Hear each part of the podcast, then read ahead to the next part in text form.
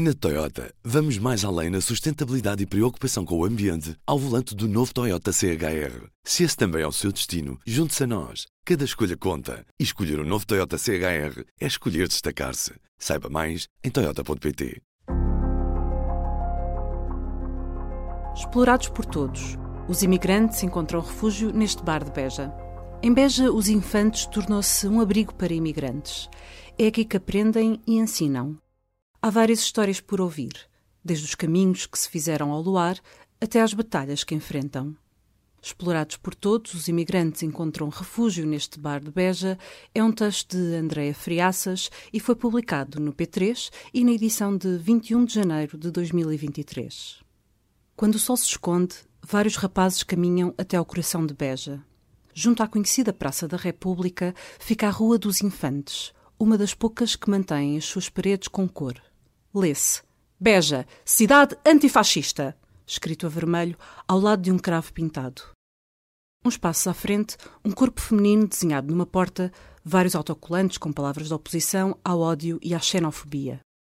É nesta rua que encontramos Os Infantes, um conhecido bar de Beja que abriu portas em 1983 na década de 1980, serviu de palco a António Variações ou Madre Deus, agora continua a resistir à música comercial.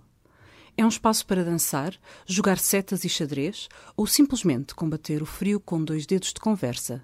Mas é durante o dia que este bar ganha uma nova identidade. Salam aleikum! Maria dos Santos dá as boas-vindas em árabe.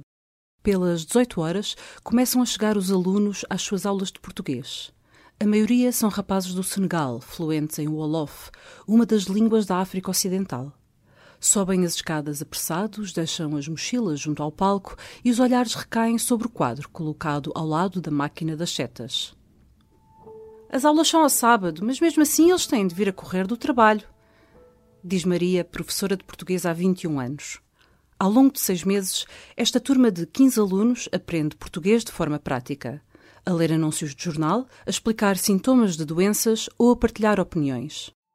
Vêm do trabalho, suados, cansados, fatigados, mas vêm sempre. Repara a professora. É que aqui a necessidade de aprender é muito forte. Cada aluno guarda em si muitas histórias à espera de serem ouvidas, seja da infância, das dificuldades ou das lutas que continuam a enfrentar. Na última fila da aula sentam-se Cristina e Nikuzur Parashiv, são de Soveja, uma pequena comuna na região da Moldávia. Cresceram a uma rua de distância e trazem imediatamente à memória os anos de infância em que se encontravam para dar mergulhos no rio ou para fazer bonecos de neve junto às suas casas. Em criança, Nico Zur já trabalhava com os pais a cortar árvores nas florestas. Como o trabalho ficava a mais de 300 quilómetros de casa, tinham uma casa de madeira que levavam agarrada ao trator de floresta em floresta. Vivíamos nessa barraca. Fazia muito frio de noite, não tínhamos cozinha nem casa de banho. Fazíamos lume para nos aquecermos e para cozinharmos, conta Nicozur. Nessa altura nem tinha sapatos. O meu pai arranjou-me umas botas, mas de cores diferentes. Uma era vermelha e a outra verde. Ficava cheio de vergonha. Ao longo dos anos, a vida não melhorou. Era difícil arranjar trabalho e os que havia eram mal pagos, diz Nicozur. Nós queríamos ter uma vida melhor, conseguir sair de casa dos pais, queríamos construir a nossa própria casa, acrescenta Cristina, de 33 anos. Umas mesas à frente, na primeira fila, está sentado Papa Ahmed. Cresceu numa família de 17 irmãos em Tombaconda, no Senegal. Aos 14 anos, saiu da escola e começou a trabalhar como padeiro. No Senegal, crescemos com a mentalidade de que temos de cuidar da nossa família, temos de assumir a responsabilidade conta o senegalês, agora com 36 anos. Em 2007 partiu em busca do sonho europeu. Uma empresa do Senegal precisava de mão de obra na Europa e Papa viajou num grupo de 75 pessoas até Espanha. Sonhava muito com a Europa, achava que ia ter uma vida melhor, confessa. Entretanto, passaram-se 15 anos. Agora arrependo-me muito de ter vindo. A tendência é comum no Alentejo e Beja não é exceção. Nos últimos anos, o número de imigrantes não parou de subir. Em 2021, havia 15.953 imigrantes a viver no distrito, mais do dobro do que em 2015, 7.445, segundo dados do Serviço de Estrangeiros e Fronteiras. Muitos vêm de países como a Índia, Senegal, Guiné-Bissau, Cabo Verde ou Timor-Leste. Entre 2020 e 2021, Beja foi a segunda cidade do país a registrar uma maior subida de imigrantes residentes, 13,2%, a seguir a Viana do Castelo, 21,7%.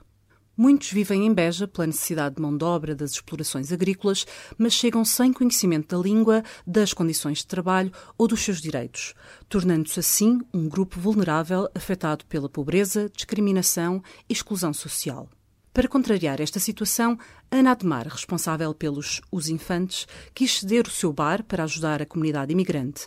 E o primeiro passo foi ensinar a língua portuguesa conseguiram o apoio do Instituto do Emprego e Formação Profissional, IEFP, que ficou responsável pela formação e as aulas arrancaram no ano passado com esta turma. Foi a experiência da minha vida, começa por dizer a professora Maria dos Santos, que trata carinhosamente os seus alunos por meus meninos. Foi uma lição para mim. Para eles, aprender é uma necessidade premente para se integrarem na sociedade e para comunicarem, justifica. Além da aprendizagem, esta turma tornou-se uma rede de entreajuda. Ora os alunos levam e partilham sacos de comida, ora a professora faz bolo e chá para as aulas e junta-se às videochamadas que os estudantes fazem com a família.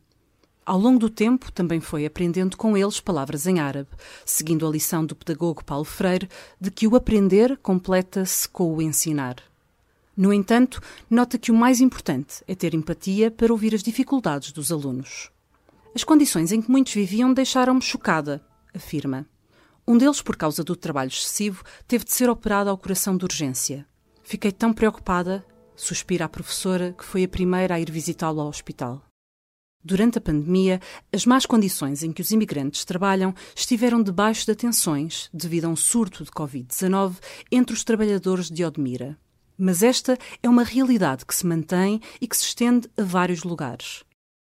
Em Portugal, os imigrantes continuam a estar mais representados nos grupos profissionais menos qualificados, mais precários, mais expostos à instabilidade e à possibilidade de acidentes. No entanto, é cada vez mais gritante a importância que têm para a economia do país, não só pelas suas contribuições. Em 2021, os imigrantes contribuíram com 1.200 milhões de euros para a segurança social, mas também porque, sem eles, vários setores económicos não sobreviveriam ou entrariam em colapso, como se lê no relatório anual do Observatório das Migrações. A agricultura é um destes setores. Temos de perceber que os imigrantes são necessários e importantes. Sem eles não teríamos vinho nem azeite, porque nós não queremos ir trabalhar para o campo, é um trabalho muito duro, defende Ana Ademar. Eles são explorados por todos, pelos senhorios, pelas pessoas que os trazem para Beja ou pelas herdades onde trabalham, Acrescenta Ana, que critica a falta de preocupação das herdades em relação às condições de vida dos trabalhadores, escusando-se por serem contratados através de empresas de trabalho temporário. As críticas vêm de todas as frentes. Papa Met é um dos muitos homens que continuam a trabalhar no campo. No verão, só descansa ao domingo, passando os outros dias na labuta, debaixo de sol, com temperaturas que facilmente ultrapassam os 40 graus. Já no inverno, a atividade é irregular. Sempre que chove, não trabalhamos e não recebemos. Exemplifica o senegalês, que nos últimos meses não consegue receber mais de 700 euros. Depois de 15 anos na Europa a trabalhar, continua a não ter vida, diz. Está sozinho em Beja e nunca viu o seu filho de 12 anos. Ele está com a mãe e agora foram para o Brasil. Eu não posso ir lá. Não tenho os documentos, não consigo sair e entrar do país e não consigo que ele venha cá.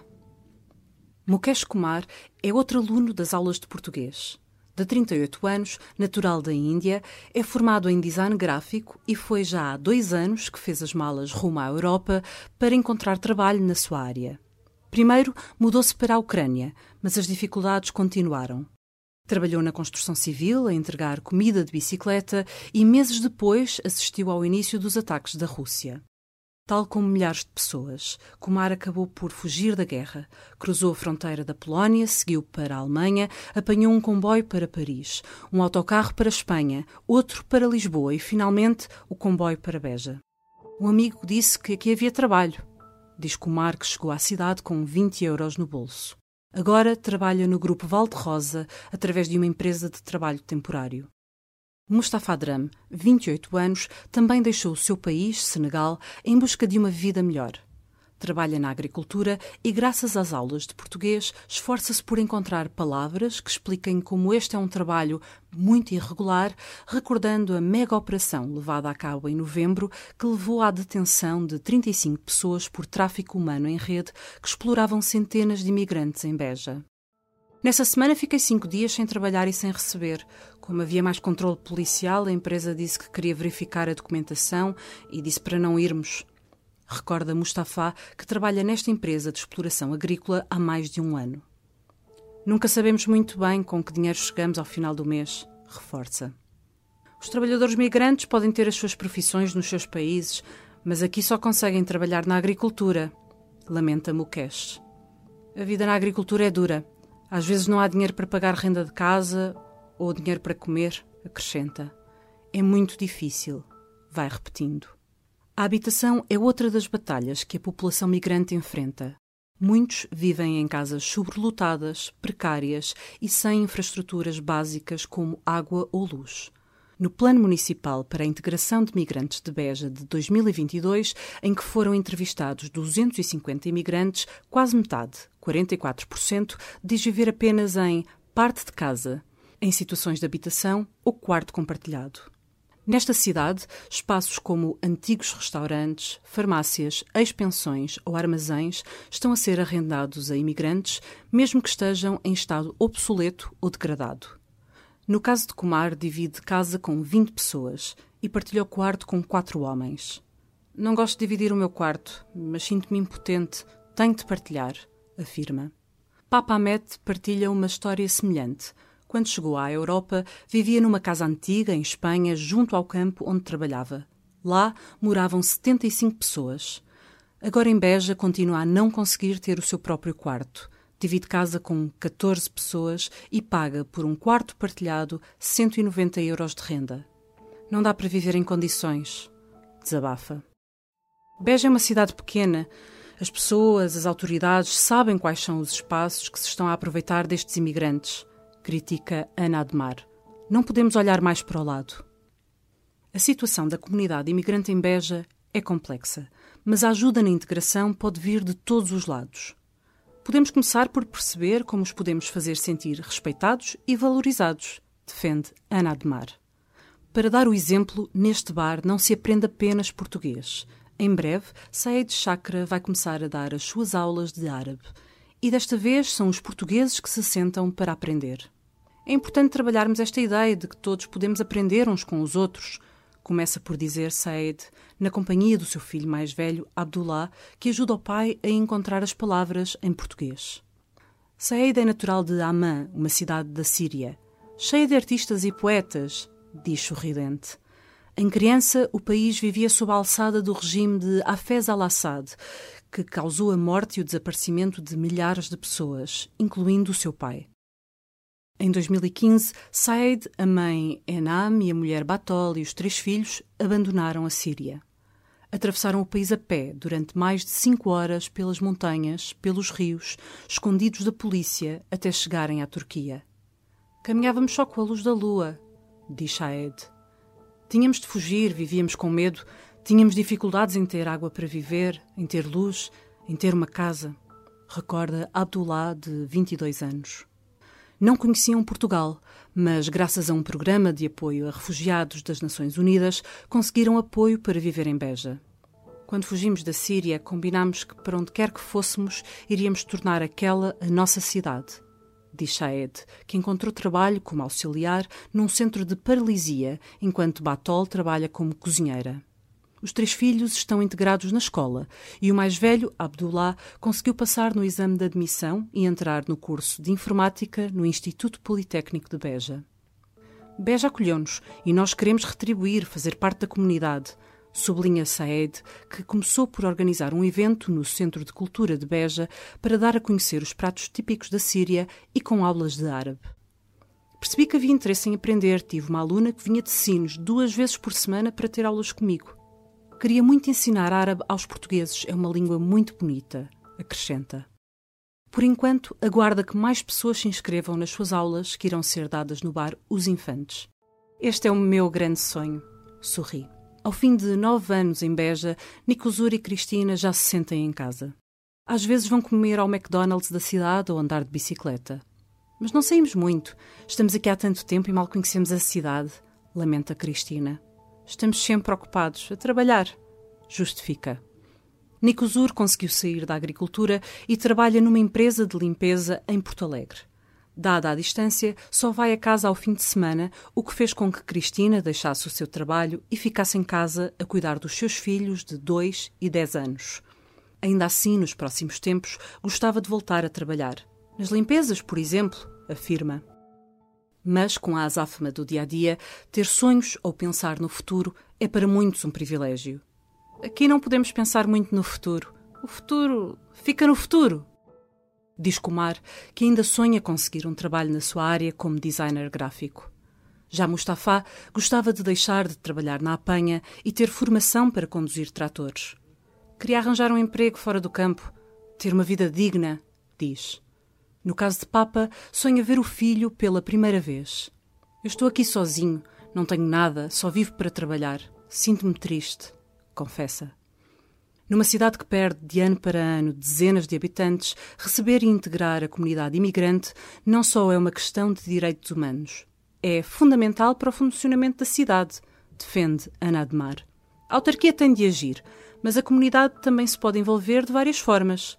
Considera Ana, recordando o dia em que organizaram sessões de cinema sob o tema da imigração ou quando transmitiram numa tela gigante na Praça da República a final da Taça das Nações Africanas. Nos infantes, a primeira turma chegou à última aula. Fizeram-se aqui novas amizades, houve alunos que até se inscreveram nos clubes de futebol da cidade e certamente todos ganharam ferramentas para se integrarem melhor, defende a professora Maria dos Santos. Os imigrantes são cidadãos de pleno direito, é nosso dever de cidadania integrá-los, reitera a professora. Agora é a altura de iniciar uma nova turma de português, de árabe e do que estiver por vir. Que ameaça pode haver em pessoas que querem ter uma vida melhor? Questiona Ana Admar. Tudo aquilo que podemos aprender uns com os outros. Discorre Ana, que nos desafia com uma pergunta. Não teremos todos a ganhar? Explorado por todos, os imigrantes encontram refúgio neste bar de Beja é um texto de Andreia Friaças. Foi publicado na edição de 21 de janeiro de 2023 e também no P3, onde pode ler o texto e conhecer os rostos desta reportagem em fotografias de Daniel Rocha. O público fica no ouvido. Na Toyota, vamos mais além na sustentabilidade e preocupação com o ambiente ao volante do novo Toyota CHR. Se esse também é o seu destino, junte-se a nós. Cada escolha conta. E escolher o um novo Toyota CHR é escolher destacar-se. Saiba mais em Toyota.pt.